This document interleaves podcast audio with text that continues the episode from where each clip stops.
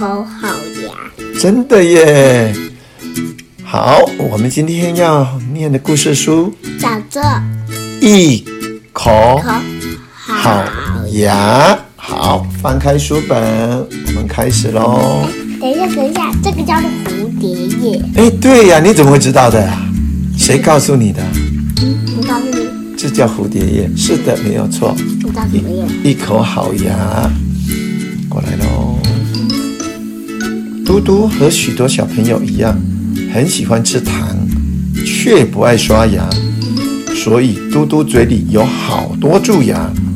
哦，我们牙齿都掉了。对，要吃这么多糖。今天吃点心时，嘟嘟才吃了一口冰淇淋，牙齿就痛起来了。糟糕，不能吃好吃的冰淇淋了，怎么办？冰淇淋融化了。对呀，嘟嘟一边捧着脸，一边看着冰淇淋，一点一点的融化，难过的哭了。妈妈连忙跑来，安慰嘟嘟说：“妈咪带你去看牙医叔叔，等牙齿不痛了，妈咪再买冰淇淋给你好吃，好不好？”嘟嘟点点头。到了诊所，牙医叔叔很仔细地检查了嘟嘟的牙齿后说：“嘟嘟，你想不想有一口洁白又不会痛的牙齿啊？”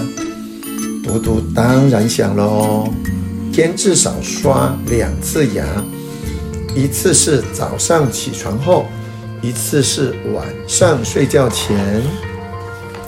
噜噜噜噜噜噜噜噜噜噜噜噜。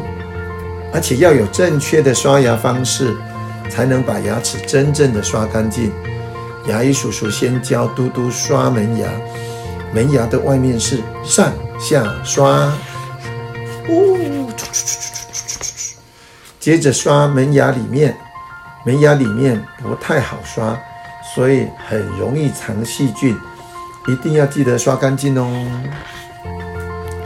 刷完了门牙，再来刷。后排的臼齿，臼齿一共有三面，每一面都要刷哦。那那请问一下下，那那个在里面为什么会有几条像这样的线？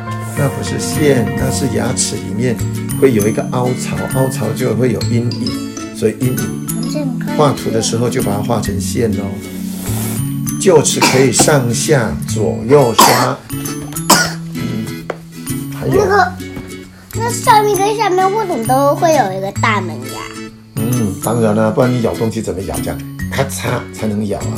那你长大了会掉牙吗？